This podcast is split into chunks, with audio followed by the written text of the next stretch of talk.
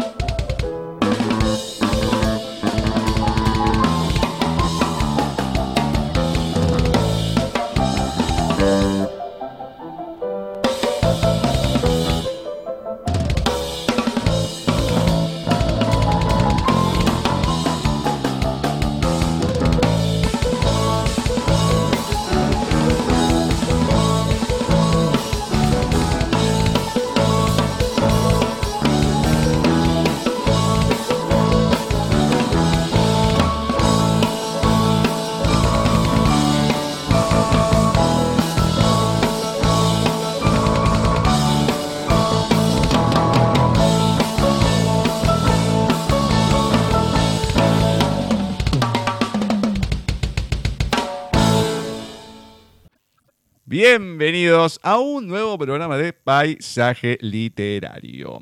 Nos encontramos en nuestra cuadragésima quinta emisión, la penúltima de este año, de la décima temporada del 2021 por Nadie TV, www.nadietv.com.ar y también nos pueden escuchar a través de nuestra página en Wix, www.paisajeliterario.wixsite.com barra mi sitio un nuevo programa, como les dije, 8 de diciembre de 2021. Espero que hayan armado el arbolito o los que son religiosos en otra índole, el Día de la Virgen. Bueno, ahí tienen las distintas o festividades religiosas o tradiciones, si le quieren decir. Y le vamos a agradecer, antes de continuar, a el hombre de las medusas, a Víctor Fría Jiménez, que lo tuvimos en este último especial dedicado al colectivo malagueño de escritores, en donde nos presentó La caricia del agua. Una novela muy buena, muy buena, muy pensada, muy armada. Me gusta terminar este segundo año de los especiales al colectivo con él, con Víctor, que es quien nos hizo el contacto, quien nos propuso hacerlo. Así que le agradecemos por todo, por estos especiales, por haber estado, por haber escrito, por tenerlo después de tanto tiempo, etcétera, etcétera, etcétera. Y recordando nuevamente a Sope, como no podía ser de otra manera. Contacto arroba nadietv.com.ar, tienen mail, Skype, Facebook de la radio, arroba nadietv en el Twitter. Si se quieren comunicar con este programa, lo pueden hacer a través de paisaje literario arroba. Mail, con ese mismo correo nos agregan en el Skype. Gustavo Literario es nuestro perfil en Facebook, Paisaje Literario la fanpage, arroba Paisaje Literario en Twitter y arroba Paisaje Literario en Instagram. La aclaración que les voy a hacer es, como comenté el programa pasado y venía más o menos anticipando, este es el último año que vamos a estar en Nadie TV, van a cambiar muchas cosas, vamos a tratar de abrir un espacio propio que recién se iniciará en febrero de 2022 y donde van a cambiar muchas cosas. Después lo iremos anunciando en las redes sociales. Seguramente el arroba paisaje literario cambia paisaje literario, ya que ahora se puede hace bastante tiempo. Y homologamos, digamos, todo ese tipo de redes sociales en un solo nombre. La página en Wix va a quedar, pero la idea es que se vayan redireccionando hacia el otro sitio. La idea es ir sumando gente, o sea que los que tengan ganas de sumarse, de formar parte de un nuevo espacio, de opinar, de decir lo que quieran, bueno, nos escriben en estas redes sociales que les comenté y demás, y ahí ya saben que nos ponemos en contacto y algo seguramente sale. Vamos a darle paso a nuestra meremérita profesora Cecilia Giorgio y así comenzamos con este casi último bloque de lecturas del año. Muy buenas tardes, noches, Ceci. ¿Cómo va todo por ahí? Muy bien, Gus todo tranquilo por acá. Bueno, vale. Ya en diciembre, diciembre, por favor. Mm, ante último programa de todo. Del año, de Nadie te ve, de, tantas cosas.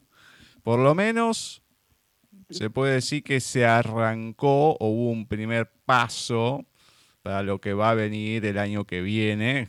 Esperemos que esté a tiempo, pues lo vengo diciendo desde marzo yo pero como nunca me dan bola, así que veremos qué pasa, pero por lo menos se habló, se diagramó. Bueno, eso ya es importante. Sí, pero bueno, de ahí que se hagan las cosas, aunque sean básicas, vamos a ver qué pasa con eso.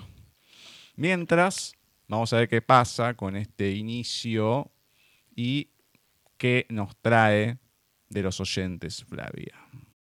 Hola Gustavo y Cecilia, ¿cómo están ustedes? ¿Cómo están nuestros oyentes de paisaje literario? Espero que muy bien y ya con este diciembre que lo tenemos aquí presente y nos está indicando que nos queda menos para finalizar este ciclo 2021 de paisaje literario que espero que haya sido más que fructífero para todos ustedes. Nuevamente nos encontramos en este bloque, ustedes ya saben de qué se trata, el bloque de los textos de oyentes, en esta oportunidad con una poesía de José Luis Poza Lozano, titulada Ahogado entre la nieve. Se apagarán las llamas de tus ojos de fuego, el filo de tu ausencia en mí se clavará y quedará en el aire un halo de amargura que hirviendo en los pulmones me impida respirar. Se nublará mi vida, tiñendo la mirada con un oscuro velo de miedo y ansiedad. Mi voz se hará más fría, mis pasos inseguros, me llevarán sin rumbo perdido en la ciudad. Las manos temblorosas, buscando nuevas manos, se tornarán sarmientos sin vida ni calor, y el tiempo se hará eterno, rabiosamente eterno, hirviente como el alma que aúlla en mi interior. Y sin embargo nadie sabrá de mi tortura, la farsa y la mentira brillando a flor de piel, botella tras botella, orgía tras orgía, ahogado entre la nieve, fumando sin cuartel. La noche será eterna, terriblemente eterna, y sin cerrar los ojos, en ella me hundiré. José Luis Poza Lozano. Muchas gracias, Fla. Muchas gracias. Le mandamos un abrazo también a José Luis Poza Lozano. Hemos leído, se ha leído alguna cosita ya en el programa. ¿Y cuánto puede calar una ausencia, en este caso amorosa? Pero cómo el hombre llega hasta ese punto que podemos ver acá, ¿no? De esa depresión, de esa cosa de no querer existir o de no poder existir sin la otra persona. Y encima, que es mucho más habitual de lo que uno piensa este tipo de cuestiones.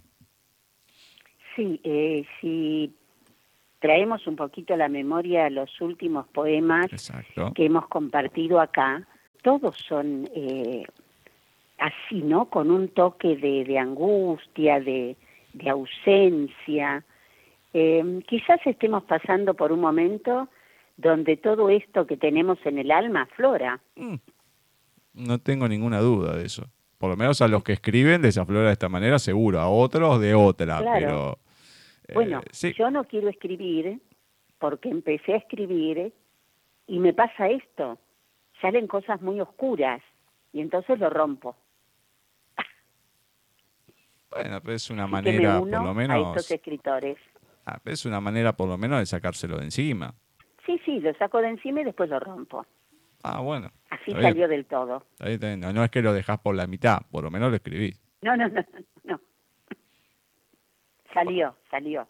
Bueno, buen método, buen método. Esperemos que mm, si es algo así como personal, esto que ha escrito, que lo pueda pasar y si no, que haya otras musas para que se pueda levantar el ánimo, que no sea todo así pesadumbroso.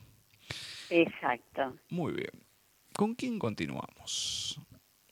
Bueno, continuamos con otro de nuestros oyentes, Enrique Arias de Escochea. Hemos leído muchísimo de él. Eh, hoy vamos a compartir El Nadador.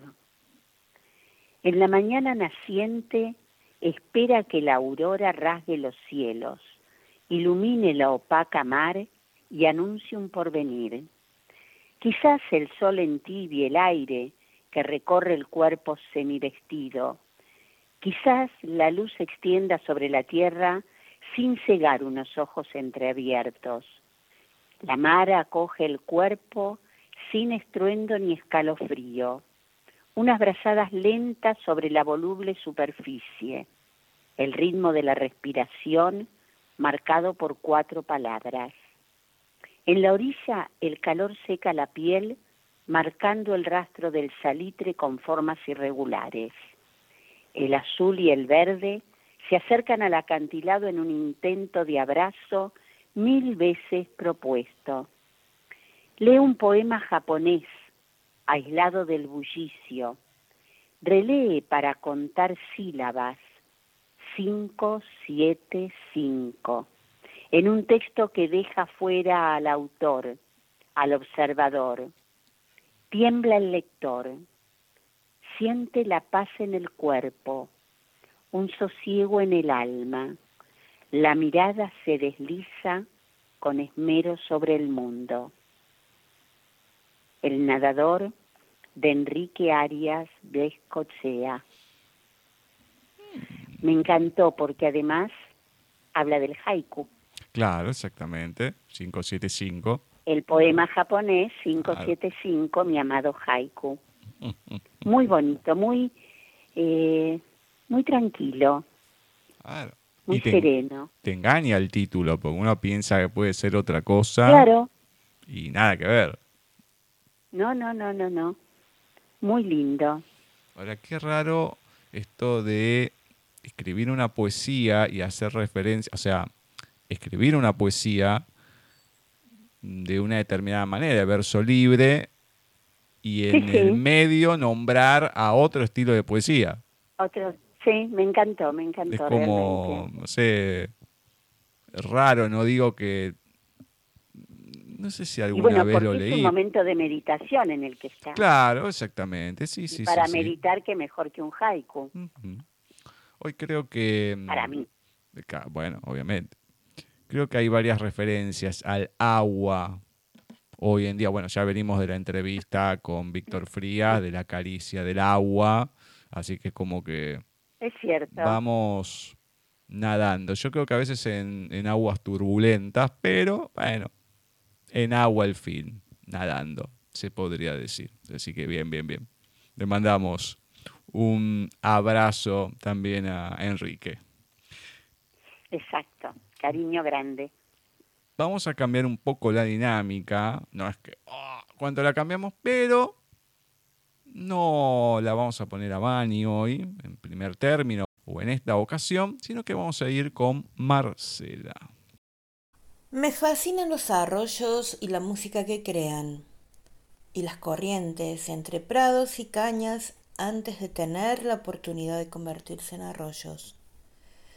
Me fascinan sobre todo por su sigilo. Casi olvidaba decir algo de las fuentes.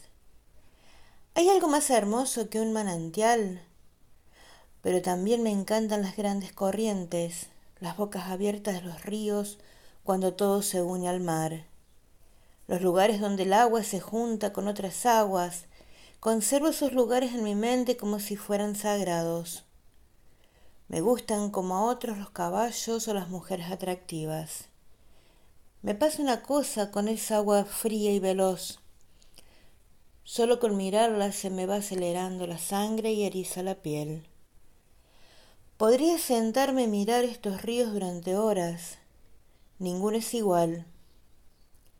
Ahora tengo 45 años. Apenas puedo creer que una vez tuve treinta y cinco. Mi corazón seco y vacío a los treinta y cinco años. Tuvieron que pasar cinco años antes de que empezara a latir de nuevo. Me tomaré todo el tiempo que quiera esta tarde antes de dejar mi sitio favorito en la orilla del río. Me gustan, me encantan los ríos. Me encanta todo el retorno hasta su fuente. Me encanta todo lo que me hace crecer. Raymond Carver. Muchas gracias, Marce. Muchas gracias. Raro, raro escucharla leer algo de Raymond Carver.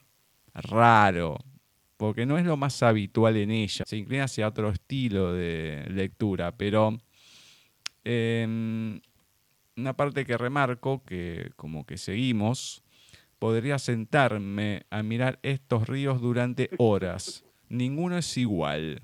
Más allá que seguimos hablando del agua. Sí, sí, sí, sí. Claramente, lo que yo interpreto que estos ríos son como la... A ver, se puede comparar como con la vida de cada persona. Ninguno es igual al otro. Son todos ríos distintos, van fluyendo de diferentes maneras y todo. Así que mm, entre ríos, vidas y agua, bueno, vamos transcurriendo este programa por lo visto. Exacto, yo estaba pensando igual, igual que vos, mm. eh, me gusta el último verso. Me encanta todo lo que me hace crecer. Exacto y eso de sentarse y mirar el río, bueno, a mí me fascina también. Eh, no lo puse, no sé si lo puse en alguno de mis poemas, pero sí he escrito poemas al río, de modo que es algo muy mío también. Me gustó muchísimo. Gracias, Marce. Muy, muy linda elección. Yo mucho del río no puedo hablar, porque no he tenido tanto contacto, sí con el mar, que es diferente. Si bien es agua, es como que el ruido, el clima, el ambiente es distinto, pero mm, eh, no sé, el oleaje del mar o en ciertas partes cuando choca, no solamente con la orilla o en Mar de Plata, con las piedras eh, y demás, es como que tenés otro, otro ambiente, además que bueno, el agua salada, todo muy diferente al río en sí, que puede estar turbulento, pero bueno, suele ser un ruido diferente, como el de las piedritas que te ponen ahí, el tipo, la típica maquinita cuando uno va a un lugar que hay que va pasando el agua y que cae, no la canilla abierta, pero algo parecido como que cae con unas piedritas y demás, bueno, distintos ruidos que sí, pero cuando crece un río, ajá. Ah, olvídate. Cuando crece un río es espantoso. No, Es terrible, es terrible, terrible lo ves bajar, no lo ves bajar de la sierra ni de la montaña, pero ves, es, es una masa de agua que traga lo que encuentra a su paso. Es impresionante. Y a los dos, tres días lo ves de nuevo, corretear tranquilito. Qué maravillosa la naturaleza. Sí, no hay que... Lástima que... nosotros no podemos hacer cambios tan rápido. No, bueno, obviamente que no. Pero yo te digo, en la antigüedad puede ser, porque los ríos eran importantes y todo. Hoy en día estar tan pegado a un río, y bueno, no sé. No, no conviene. No conviene, pero la gente lo sigue haciendo, se queda ahí. Y la verdad que aléjense un par de kilómetros, que no los afecte, que no tienen... Bueno, acá el Maldonado siempre trajo varios, no a ese estilo, pero varios problemas y desde que se hizo alguna obra importante y todo hace varios años, bueno, ya no pasa lo mismo, pero inundaciones, porque se desbordaba y, todo, sí. Porque... dos cuadras al Maldonado a dos cuadras estaba de Juan B. Justo. Sí. O sea que me acuerdo de las inundaciones. Claro. Terribles. Era una cosa... El agua salía por las alcantarillas. Exactamente, sí, sí, sí, salía todo de una cosa que no, no, daba abasto. Hoy en día... Bueno, sí, la zona de Palermo, Belgrano, ahí siempre fue una de las más afectadas, una zona baja. Sí, sí, sí, sí, pero bueno, eh, no sé, es como dijiste, ir contra la naturaleza a veces es imposible. ¿Con quién seguimos? Seguimos con Robert Graves, poeta y novelista británico, que falleció un 7 de diciembre de 1985, autor de una obra, entre ellas, ¿no? Una de ellas, quizás la más conocida, Yo Claudio. Elegí un poema breve y obviamente algo que me gusta a mí, La Rosa. ¿Cuándo fue que juramos amarnos para siempre? ¿Cuándo este universo pudo por fin ser? Las dos preguntas son una. Tráeme una rosa de tu rosal para bendecir esta noche y concederme sueño honesto, sueño, no olvido. La rosa de Robert Graves. Mm. Muy bien, sueño, no olvido. Eso me parece. Sueño, no olvido. Genial. No hay que olvidarse. es un sueño honesto. Claro, totalmente. Hay que soñar, qué sé yo, todo, pero no hay que olvidarse ni de lo que ha pasado, ni de dónde está uno tampoco. Sí, puedes soñar y todo, pero tenés que estar plantado porque si no, te vas por los sueños como por un río directamente. Te crece y olvídate, no vuelves más. Así que bien, bien, me gustó, me gustó. El audio que vamos a pasar ahora es de nuestro querido José Ángel Abad, que en 11 meses va a ser la tercera vez que el muchacho mete a Fernando Pessoa. Pero lo iba a dejar Está bien. Sí, bueno, me mandó tres juntos. Digo, uy, no, no lo voy a pasar. Y al final terminé pasando los tres este año porque la vez anterior caía como en el aniversario del nacimiento y bueno, y ahora vamos a aprovechar en este mes, ya que es el del fallecimiento, un 30 de diciembre de 1937. Entonces, bueno, vamos a aprovechar. Como les comentaba, Fernando Antonio Nogueira Pessoa es especialmente reconocido por sus heterónimos Alberto Caeiro, Alexander Serge, Álvaro de Campos, Bernardo Soares y Ricardo Reis. El primero y el último creo que los más conocidos. Su extensa obra se vio quebrada por su prematura muerte a los 47 años de edad. Así que vamos a escucharlo a nuestro querido amigo José, el caballero de la triste figura, a ver qué nos comparte hoy. Buenas tardes, noches, amigos de Paisaje Literario. Hoy voy a leeros otra nueva poesía de uno de mis poetas preferidos, el portugués Fernando Pessoa. Se titula Autopsicografía y dice así. El poeta es un fingidor. Finge tan completamente que hasta finge que es dolor el dolor que en verdad siente. Y los que leen lo que escribe, en el dolor leído sienten duro, no los dolores que él tuvo, sino solo el que ellos no tienen.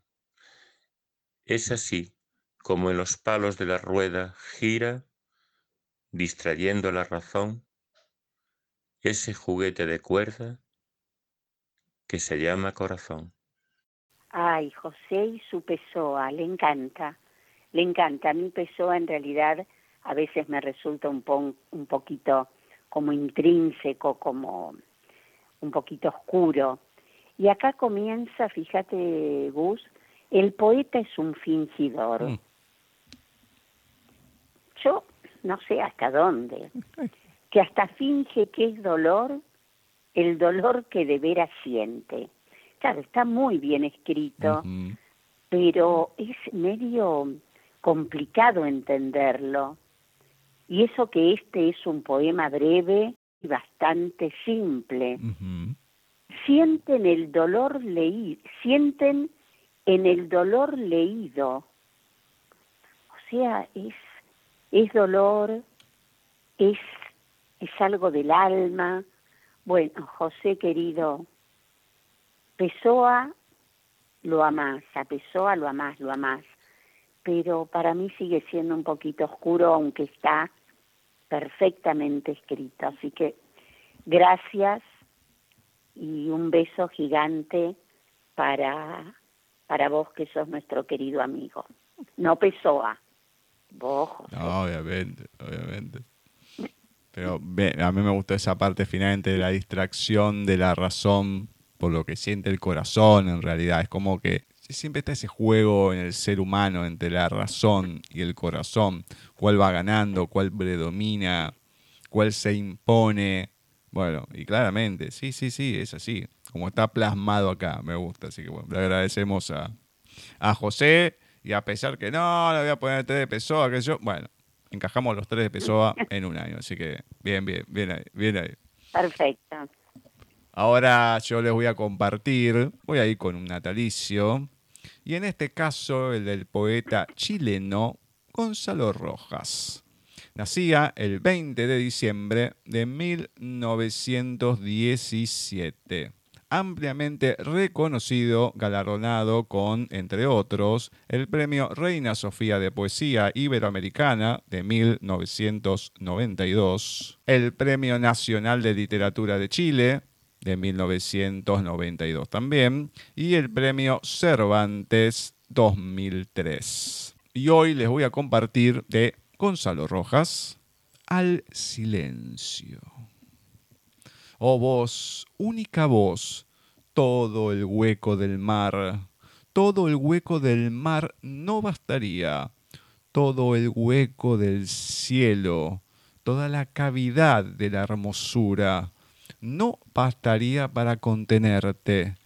Y aunque el hombre callara y este mundo se hundiera, oh majestad, tú nunca, tú nunca cesarías de estar en todas partes, porque te sobra el tiempo y el ser, única voz, porque estás y no estás, y casi eres mi Dios, y casi eres mi Padre, cuando estoy más oscuro.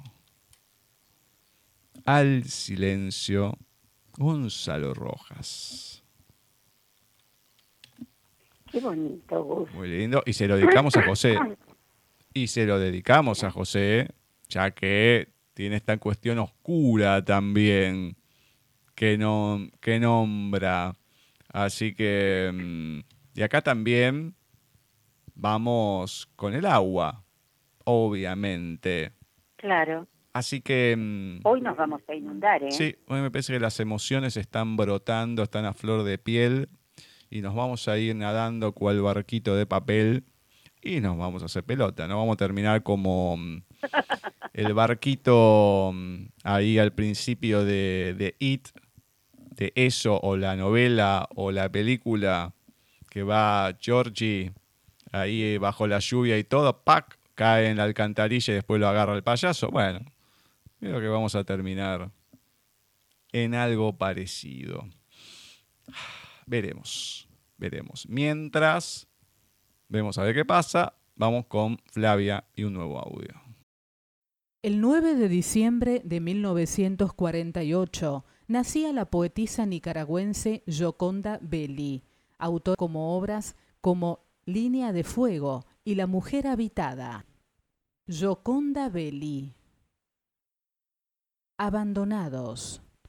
Tocamos la noche con las manos, escurriéndonos la oscuridad entre los dedos, sobándola como la piel de una oveja negra. Nos hemos abandonado al desamor, al desgano de vivir colectando horas en el vacío, en los días que se dejan pasar y se vuelven a repetir, intrascendentes, sin huellas, ni sol, ni explosiones radiantes de claridad. Nos hemos abandonado dolorosamente a la soledad, sintiendo la necesidad del amor por debajo de las uñas, el hueco de un sacabocados en el pecho, el recuerdo y el ruido como dentro de un caracol que ha vivido ya demasiado en una pecera de ciudad. Y apenas si lleva el eco del mar en su laberinto de concha. ¿Cómo volver a recapturar el tiempo? Interponerle el cuerpo fuerte del deseo y la angustia, hacerlo retroceder acobardado por nuestra inquebrantable decisión. Pero, ¿quién sabe si podremos recapturar el momento que perdimos? Nadie puede predecir el pasado, cuando ya quizás no somos los mismos, cuando ya quizás hemos olvidado el nombre de la calle donde alguna vez pudimos encontrarnos. Joconda Belli. Y bien, con este poema nosotros estamos cerrando este bloque de paisaje literario, esperando que haya sido de su agrado. Nos reencontramos, si Dios quiere, la próxima semana ya en el último programa de Paisaje Literario, claro, último programa de este ciclo 2021. Los dejamos como siempre en compañía de Gustavo y Cecilia. Gracias por todo y será hasta nuestro nuevo encuentro. Gracias. Muchas gracias, Fla. Muchas gracias. Tremenda autora, muy linda. Y me gustó, más allá de, esta cuestión también media pesanumbrosa, nos hemos abandonado dolorosamente a la soledad, sintiendo la necesidad del amor por debajo de las uñas. Qué tremendo. Em, y otra que me gustó, pero quién sabe si podremos recapturar el momento que perdimos. Y digamos que... Ese es muy bueno. Claro, o sea, es que en realidad no, no hay vuelta atrás, no se puede No, no, no hay recapturar ese atrás. momento. Lo que no fue, no fue, punto. Y lo que pasó se dio de esa manera y después podrá mutar, cambiar, ser parecido, similar, pero nada se asemeja una cosa con la otra. Ni hablar. Y haciendo una comparación con el otro texto que leyó Flavia, el de José Luis Poza Lozano, también esa ausencia que demuestra y lo que causaba.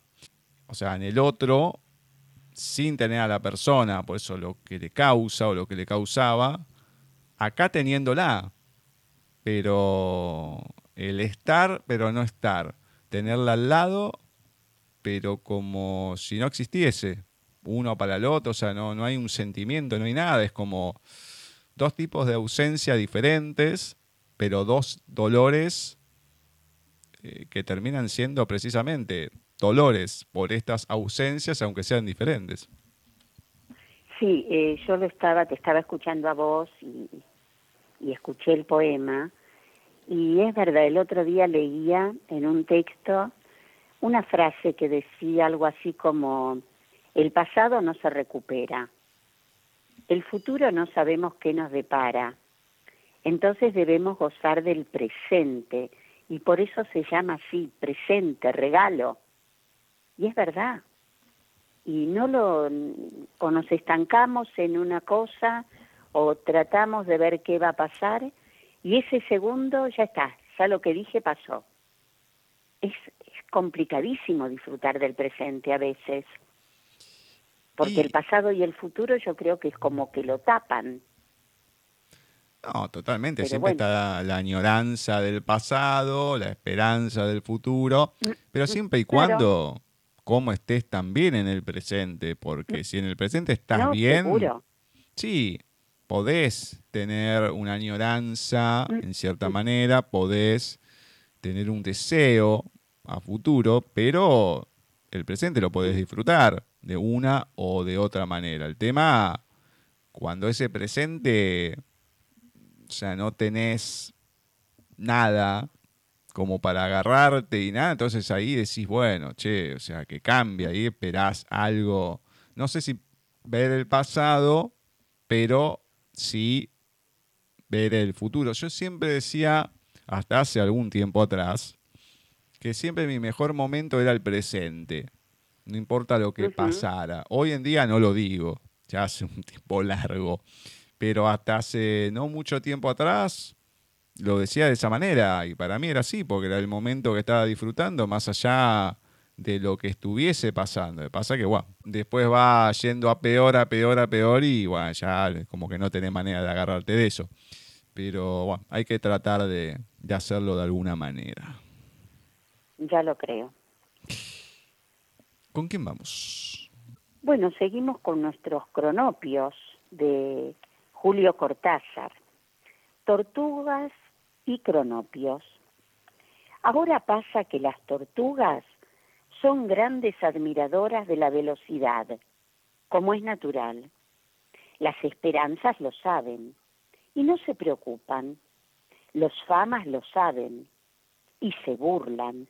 Los cronopios lo saben y cada vez que se encuentran una tortuga, sacan la caja de tizas de colores y sobre la redonda pizarra de la tortuga dibujan una golondrina. Tortugas y cronopios de Julio Cortázar. Dios mío. Bueno, está bien. Y bueno, Cosa rara. cada uno. Sí, bueno, cada uno. Y hay cosas raras entre los cronopios. ¿eh? Sí, también, evidentemente. Si hay algo raro, son los cronopios, las famas y las esperanzas. Eso no hay ninguna duda. Vamos a ver ahora si es raro o no. En este caso, lo que nos va a compartir, sí, Vani, con Singulolo. Qué cómodos somos culpando al destino por todas esas cosas que no nos animamos a hacer cuando todavía estaba en nuestras manos un podíamos. Sin Lolo. Muchas gracias, Vani. Muchas gracias. A Cintia también. Y me encantó. Porque es corto, muy corto, uno de los más cortos que ha leído. Súper Es corto. un pensamiento, una reflexión más que un texto. Muy acertado. Y más allá de que siempre es el destino o el otro, y era como lo decía Tato Bores, la culpa la tiene el otro, un famoso monólogo de los 90, de la culpa quién la tiene. Entonces, claro, los peronistas se la echaban a los radicales, los radicales a los socialistas, los socialistas los de- y todo así. Y claro, al final todos terminan coincidiendo que la culpa es del otro. Sí, es del otro, y na- nadie sabe quién es el otro, pero la culpa termina siendo del otro como que uno no se hace cargo de lo propio, de lo que hace. Entonces siempre es más fácil echarle la culpa a otra cosa. Entonces no hacemos para remediar nada. Cuando podemos, no lo hacemos. Es así, Gus, y seguimos igual. Ah, totalmente. Y vamos a seguir igual. Eso no hay ninguna duda. Pero bueno, hablando de seguir, ¿con quién finalizamos precisamente este bloque? Vamos a seguir y terminar con Adolfo Barrera de su libro Palmeritas. Página o capítulo 61. El chico al que le gustaba jugar a cualquier cosa o a otra cosa era amigo de Tomás, un amigo del barrio, de la escuela. Le decían raro, todos parecían huir cuando lo veían pero Tomás lo quería de una manera especial. Si bien a veces hacía un esfuerzo por estar con él, casi un compromiso, le hubiera encantado que le gustara un poquito el fútbol al menos. En la mayoría de los casos buscaba encontrarse a solas, juntos, disfrutando de ese mundo particular que inventaban los dos. Nunca se hicieron reproches, pero cuando elegía hacerle compañía, Tomás notaba su alegría. Es bonito cuando a los amigos se les nota la alegría de estar con vos. El chico, al que le gustaba jugar a cualquier cosa, tenía ocurrencias inauditas. Por ejemplo, coleccionaba piedras que tenían formas de punta de flecha. Tenía alguna que podía parecerse, pero no. Decía que las habían dejado olvidadas los aborígenes. Estaba horas rastreando los pocos terrenos baldíos que iban quedando en el barrio. Cualquier piedra que encontraba, la juntaba y la guardaba en una caja. Decía que construiría un museo. Luego, cuando invitaba a Tomás a merendar, le mostraba las piedras, sus hallazgos, con completas explicaciones, mientras su amigo trataba de poner cara de asombro. Otras veces solía aparecer en la esquina con disfraces extraños, como el atuendo de un nuevo superhéroe que él mismo había inventado. Cuando esto sucedía, el resto de los niños, algunos más grandes, escapaban como de la peste. Años más tarde, Tomás se preguntaría si aquellos chicos simples, típicos de las calles y los barrios, no sentirían en el fondo ganas de seguir a ese raro personaje y su corriente de río que ya se notaba iría a desembocar en el mar. Mientras tanto, Tomás disfrutaba, pensaba que su amigo era un valiente y un genio. Intuía también que hay amigos para hacer cosas y otros para conversar y los mejores son para ambas. A este se le ocurrían historias increíbles. Era una máquina de la fantasía. Tomás lo acompañaba como asistente de superhéroe o como un villano acorde a una aventura por el universo. No había fronteras, podían llegar desde el espacio y las estrellas hasta las profundidades de la Tierra. Todo dependía del sitio requerido por el cuento. El chico que quería jugar a cualquier otra cosa conocía con precisión sobre cada materia, como podría saber un adulto especializado cada cosa proponía organizar desfiles de hormigas, jugar a decir una misma palabra sin cansarse. Había que usarla en cualquier oración. El que aguantaba más tiempo ganaba. Horas y horas estaban con esa tontería. Intentar volar tirándose desde la rama alta del único árbol que había quedado en la cuadra tratar de ganar una carrera, corriendo al colectivo que pasaba a las cuatro de la tarde, tejer, dibujar tatuajes con virome en los brazos y las piernas de los demás, jugar a que eran sapos y a tratar de decirse cosas en ese idioma, hablar de los otros sin que se dieran cuenta. Así era. El que le hizo conocer el fondo del mar y sus misterios con unas patas de rana y unas antiparras de soldador en una siesta de pleno verano en la vereda sedienta, fue él. El que lo animó a querer ser aviador de grande, fue él. El que estimuló su fanatismo por las historietas y su amor por las enciclopedias, fue él. El que le mostró las primeras poesías, fue él el que un día contó llorando que estaba enamorado de una compañerita que nunca lo iba a querer, fue él. El que le convidó kiwi por primera vez, fue él. El que le enseñó la importancia de la soledad, fue él. El que le mostró el amplio, enorme espacio de la amistad, fue el chico que jugaba a cualquier otra cosa. Adolfo Barrera Palmerita. Qué lindo, me encantó. Muy bonito. Me encantó. Muy, muy bonito. Cuando... Muy tierno. Muy tierno, muy tierno. Cuando decía mm, el que dibujaban con virome, tatuajes en las piernas y los brazos de los demás, se me vino a la mente cuando estaba en la facultad, en varias materias terminé cursando con una chica que se llamaba Andrea, llama Andrea. En realidad la conocí en la última materia del ciclo básico, eh, que ya después empezaba el ciclo profesional, ya habían cambiado el CBC en económicas y demás. Entonces había conocido a una chica antes, por medio de otra, todos en los cursos y demás. Ya tengo una amiga que justo está cursando ahí, qué sé yo, en esa sede. Ah, bueno, gente, ni, ni cinco de pelota.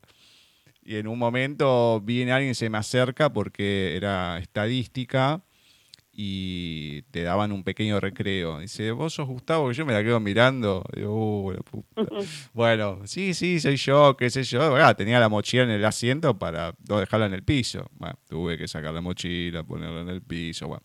Y justo daba la casualidad que vivía relativamente cerca de acá de mi casa. Entonces, bueno, tenía que acompañar, todo. Encima en una época que, que estaba con, con un yeso en la pierna, más complicado. Bueno, igual me tenía que tomar dos colectivos para ir y para volver, así que era más o menos lo mismo. Y en varias oportunidades, cada uno cuando estaba aburrido dibujaba en su cuaderno y todo. Y a veces, como si fuéramos criaturas, claro, terminábamos marcando el brazo a la otra persona con vino, metábamos así, te era aburrido, ¡pac!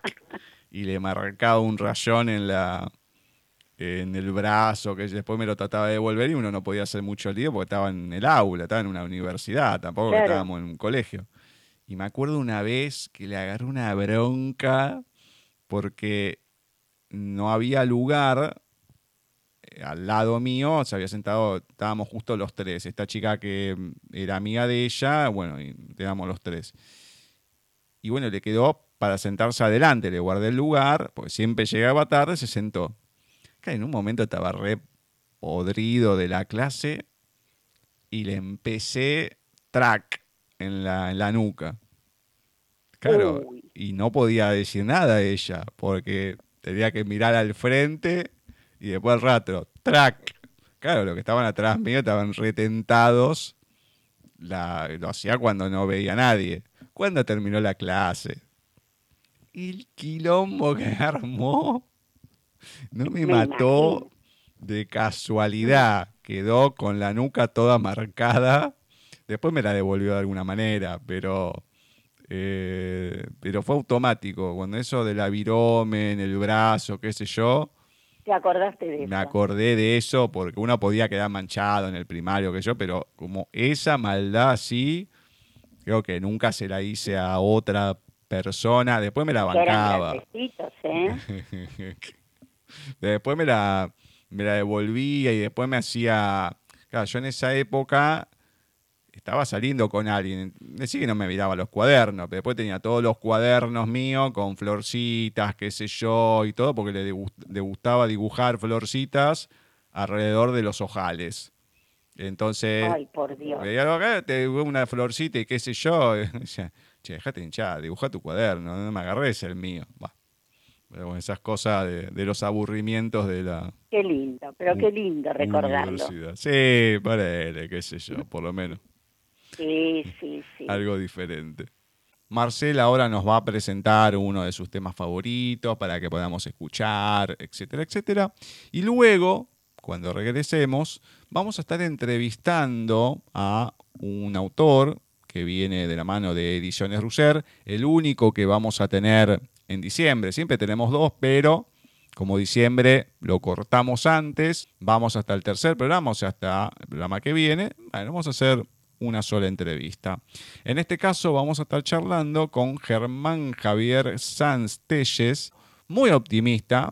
Hoy tuvimos un programa mm, que lindó más el pesimismo como los últimos dos que pasaron, sacando este, lógicamente, los dos anteriores. Entonces, bueno, interesante por lo menos tener esta mirada siempre optimista, pero muy, eh, muy, muy, muy optimista, muy feliz, muy todo. Así que le vamos a preguntar por qué de esta manera. Vamos a escuchar a Gritos de Esperanza, interpretada por el cantautor español Alex Ubago. Pertenece al álbum ¿Qué pides tú?, lanzado al mercado en septiembre del 2001. El álbum fue un éxito comercial en España y México, donde alcanzó certificaciones por varios discos de platino.